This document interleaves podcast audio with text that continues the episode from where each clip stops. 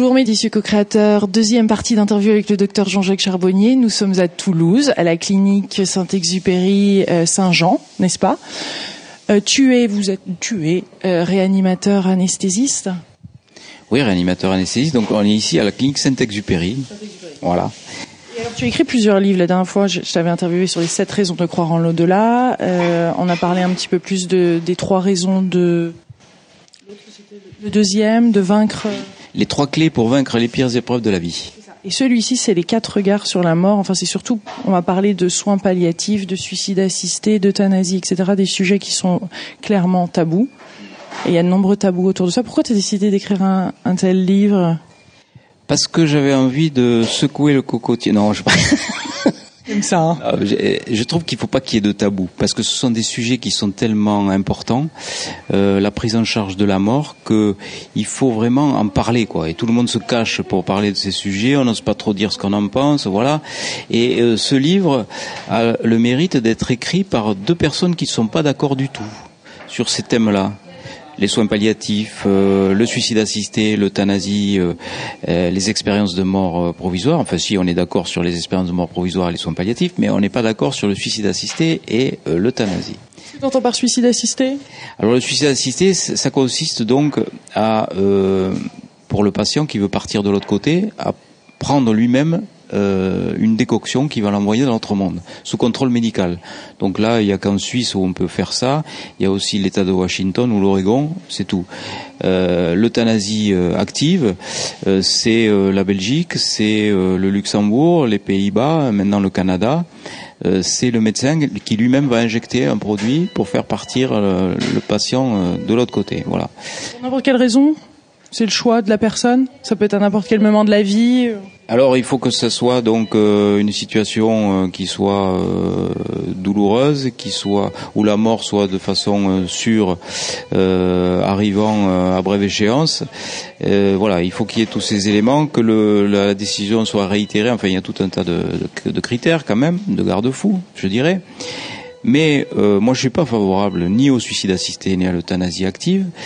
Et euh, Annie Babu, euh, qui a écrit, qui a coécrit ce livre avec moi, elle, c'est là où c'est intéressant, est euh, favorable au suicide assisté et à l'euthanasie active puisqu'elle est membre de la DMD, Association du droit de mourir dans la dignité, qui défend donc ce, ces options-là. alors ce livre a été ses principales ses principales raisons pour elle, qu'est-ce que son argumentation, c'est quoi? Alors elle, elle voit un parallèle entre euh, l'IVG euh, et l'interruption euh, de grossesse et l'interruption de vie. Elle voit ça de façon parallèle parce qu'elle dit j'étais militante pour l'IVG, donc c'est normal que je sois militante aussi pour le droit de mourir dans la dignité. C'est soi-même qui euh, sa propre personne qui est capable d'analyser le mieux la situation voilà et elle dit je veux qu'il y ait aussi cette euh, liberté là mais ce qui est intéressant c'est que ce livre a été bâti sur un questionnaire sur ces sujets là qui ont été envoyés à plusieurs milliers de personnes. Donc nous avons eu à décortiquer 2800 euh, personnes qui ont répondu. Aussi, et puis en Guadeloupe, parce qu'elle habite en Guadeloupe, elle l'a fait un peu partout Oui, ça, a été fait donc un petit peu partout dans les dom-toms, au Canada, il y a eu un petit peu dans, le monde entier, il y a eu des réponses de ce questionnaire-là, puisque ça a été envoyé un petit peu partout, donc c'est intéressant. Euh, il y a des, il y a des euh, je dirais des résultats qui sont interpellants. Par exemple, il y a une majorité de personnes qui sont favorables à l'euthanasie active, et dans, ces, euh, dans ce panel-là, il y a 25% de personnes qui sont d'accord pour qu'on euthanasie les autres, mais pas eux. Donc ça, ça, ça, montre que les gens ont peur de la projection de la mort de l'autre. C'est ça qui, qui, crée le malaise. C'est la mort de l'autre qui est tabou et qui fait peur. Voilà, je crois que c'est ça. Cette incompréhension aussi probablement sur qu'est-ce qu'est la mort, qu'est-ce qu'il y a après, quel est ce passage. Hein? Ouais, je crois que c'est ça.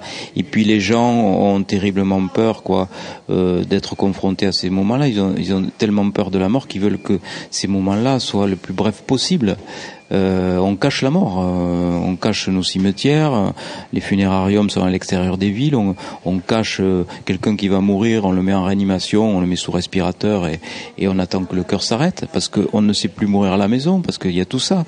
Et euh, moi, ce que je pense, c'est qu'il faut ré humaniser la mort. Je suis pour les soins palliatifs, mais je suis contre cette dérive d'euthanasie euh, active qui est en train de se mettre en place. Par exemple, on voit ce qui se passe en Belgique. En Belgique, euh, la loi a été votée en 2002. Il y avait une petite centaine au début euh, de Belges qui se sont fait euthanasier. Et les chiffres, les derniers chiffres qui arrivent pour l'année dernière, trois Belges se font euthanasier tous les jours quand même. Euh, à l'heure où on parle, les trois euh, Belges qui se font euthanasier tous les jours. En 2014, une loi a été votée pour euthanasier des mineurs. Et là, ils sont en train de pondre une loi en Belgique, toujours pareil, où ce sera le médecin lui-même, sans l'accord de la famille, qui pourra euthanasier les gens. On pense de ça? Je pense que c'est dangereux parce que euh, donner un chèque en blanc à une équipe médicale, euh, c'est totalement euh, fou, quoi. Hein. Surtout quand on sait qu'on a des problèmes actuellement de place en réanimation, qu'on a des problèmes économiques. À quel degré, on va dire, cette personne, il faut qu'elle parte, quoi. je trouve qu'on va pas dans le bon sens que ces lois qui favorisent l'euthanasie de façon de, une permissivité euh, extravagante, hein, ce qui va se passer en, Belgique si, si, ça arrive. C'est-à-dire que ce sera les médecins qui vont décider. Eh ben ça, c'est pas un progrès. C'est pas un progrès pour l'humanité un peu ce, ce, médecin aussi qui est euh, qui, qui, qui, devient un peu Dieu là. Il y a certains médecins, docteurs, je suis désolée de dire ça comme ça, mais qui se prennent un peu pour euh, pour le sauveur euh, éternel. Et il y a des fois il y a un peu une confusion, des fois des égaux et des situations. Ça reste une personne humaine aussi, et, et ça, ça peut compliquer sérieusement les choses dans le dans le diagnostic ou le choix. C'est absolument. C'est quelque chose qui est euh, tout à fait euh, préjudiciable pour euh, le patient parce que euh, on va être face à une situation où quelqu'un tout seul va pouvoir décider presque. Peut-être ça va être consensuel certes mais quand même quelqu'un va pouvoir impulser le mouvement quoi et va pouvoir décider de la vie et de la mort d'un de ses contemporains. Alors après, euh, je sais que la DMD dit c'est une liberté, les directives anticipées, on dit ce qu'on ce qu'on veut et c'est valable pendant trois ans. Mais je crois que ces directives anticipées, c'est une mauvaise chose parce que euh, au moment où tout va bien, on a un seuil de tolérance très bas. Euh, si on demande par exemple à un enfant qu'est-ce que tu ferais toi si tu étais paralysé des deux jambes, eh ben, il va dire moi je préfère mourir. Alors que c'est faux. Il suffit de se balader dans les centres où il y a ces rééducations euh, de polytraumatisés pour voir qu'ils se battent au contraire et euh, que la vie a un prix euh, qui, est, inestimable au moment où on va très bien. Donc ces directives anticipées, je suis désolé mais tout le monde en parle maintenant. Moi je trouve que c'est une vaste fumisterie parce que personne n'est infoutu de dire en situation ce que l'on va ressentir, ce qu'on va vouloir. C'est impossible. C'est impossible. On ne peut pas le savoir quand je parle d'Oriane, cette possie relationnelle qui voulait vivre alors qu'elle était paralysée, qu'elle ne pouvait pas euh, euh, bouger autre chose que son regard et que ses yeux, alors que tout le monde trouvait sa vie tellement pitoyable qu'on se posait la question de l'envoyer dans l'autre monde, eh ben non, elle, elle voulait vivre, elle a, elle a pu le communiquer ça. Donc euh, voilà, il faut se poser quand même des questions sur ça. Et dans notre société, on en est bien là. Euh, en général, de toute façon, euh, euh, il y a deux types de, choix dans la vie quand même. Il y a des choix qui sont basés dans l'amour et d'autres dans la peur. Et là, quand on a cette panique, cette peur de la mort, cette peur de souffrir, cette peur de, ça peut engendrer des décisions qui sont qui sont qui sont pas qui sont pas qui sont pas au top pour notre propre évolution, pour l'évolution même de de, de, de l'humanité, de l'espèce humaine. Oui, c'est vrai. Mais il faut dire que la douleur, on a quand même des moyens euh, en médecine maintenant pour la calmer. On peut même aller jusqu'à l'endormissement et l'anesthésie générale lorsque la douleur devient intolérable. Donc après, c'est un choix du patient. Il y a des patients qui veulent pas être calmés en fin de vie, par exemple, qui ne veulent pas de morphine parce qu'ils veulent garder leur lucidité jusqu'au bout. Ils préfèrent avoir cette balance, quoi, entre la douleur et la lucidité. certains préfèrent la lucidité et être lucide jusqu'au bout. Donc c'est à eux d'évaluer euh, la situation. C'est pas une tierce personne qui va se substituer à leur décision, quoi. Voilà. ce passage de la mort est intéressant aussi, cet accompagnement. Euh, ça aussi, c'est un sacré passage. On a l'impression des fois que les gens meurent de la même façon qu'ils ont vécu. Est-ce que c'est quelque chose que tu que tu ressens, que tu as vu, que tu as pu témoigner, même avec de la famille, hein? Oui, oui, euh, les gens sont tout à fait surprenants et ils modifient leur comportement.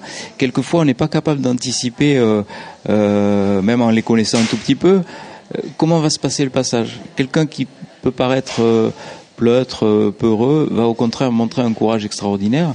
Je me souviens de ce patient qui me disait ah docteur, euh, là je vais mourir, je le sais. Euh, il souffrait pas trop, il avait une insuffisance cardiaque terminale, on pouvait pas le greffer, c'était la fin de sa vie manifestement. Et il me dit la chose suivante, il me dit toute ma vie j'ai eu la trouille de mourir, toute ma vie. Je croyais pas en Dieu. Et maintenant que je vais mourir, je le sais, il me tarde de me retrouver devant lui. Donc ça voulait dire qu'il avait changé, il avait changé euh, tout à fait d'avis sur la, la, spiritualité, sur l'existence de Dieu. au moment où il allait mourir, il avait retrouvé la, la, foi et la spiritualité. Il y a une certaine euphorie qui arrive au moment de la mort. Ça, c'est c'est assez c'est assez constant. On peut le, on peut le voir assez souvent. Les gens sont plutôt sereins au moment de la mort. Ils sont pas ils sont pas dans la panique comme ils auraient pu même eux-mêmes le croire, quoi. Mm. Voilà. J'ai pu, pu voir des, des, personnes de ma famille qui étaient vraiment en panique totale. Hein. Et c'était, il y avait des choses qui, qui étaient retenues, qui n'étaient pas dites. Et il y avait cette peur, cette peur de lâcher, de lâcher prise. De, c'est, c'est, c'est intéressant d'accompagner quelqu'un de, de, sa famille lors de ce passage-là et de dire tout va bien aller rejoint. Euh, ouais. D'ailleurs, euh, d'ailleurs, c'est un type de métier, ça. Hein. J'ai pu faire quelques interviews avec euh, Marie-Lise Labonté ou Patrick, euh, je sais plus sur Passeur d'âme, etc. Mais on, en est un peu là. Hein. Oui, on en est là. Mais moi, dans mon expérience personnelle, j'ai plutôt vu des gens sereins que des gens paniqués. Dans la globalité des des réactions, c'est ça. Je, ça existait des gens paniqués. On ne sait pas pourquoi d'ailleurs. Hein. C'est pas forcément des gens qui sont euh, athées ou quoi que ce soit. Hein. Euh, quelquefois, il y a des gens, euh, on voit sur leur fiche catholique, pratiquants, etc. Ils sont paniqués. Donc, euh, ils n'ont pas été sincères dans leur foi, peut-être. ah, eh bien, il y a encore plein de choses à, découvrir, c'est sûr. Donc, euh, on peut croire à l'extraordinaire alors, hein, ah à ces récits, à ces heureusement, il faut croire à l'extraordinaire, il faut croire à notre destin, et il faut croire aussi que l'humanité euh, va aller vers, la, vers le, le, bon chemin. Merci beaucoup. Merci, Lilou. Je vais te laisser travailler. Allez hop, mes délicieux co-créateurs, on vous embrasse très très fort de Toulouse. À très vite, à très bientôt. Plein de belles choses à vous. Les quatre regards sur la mort, à lire tout de suite. Gros bisous. Au revoir.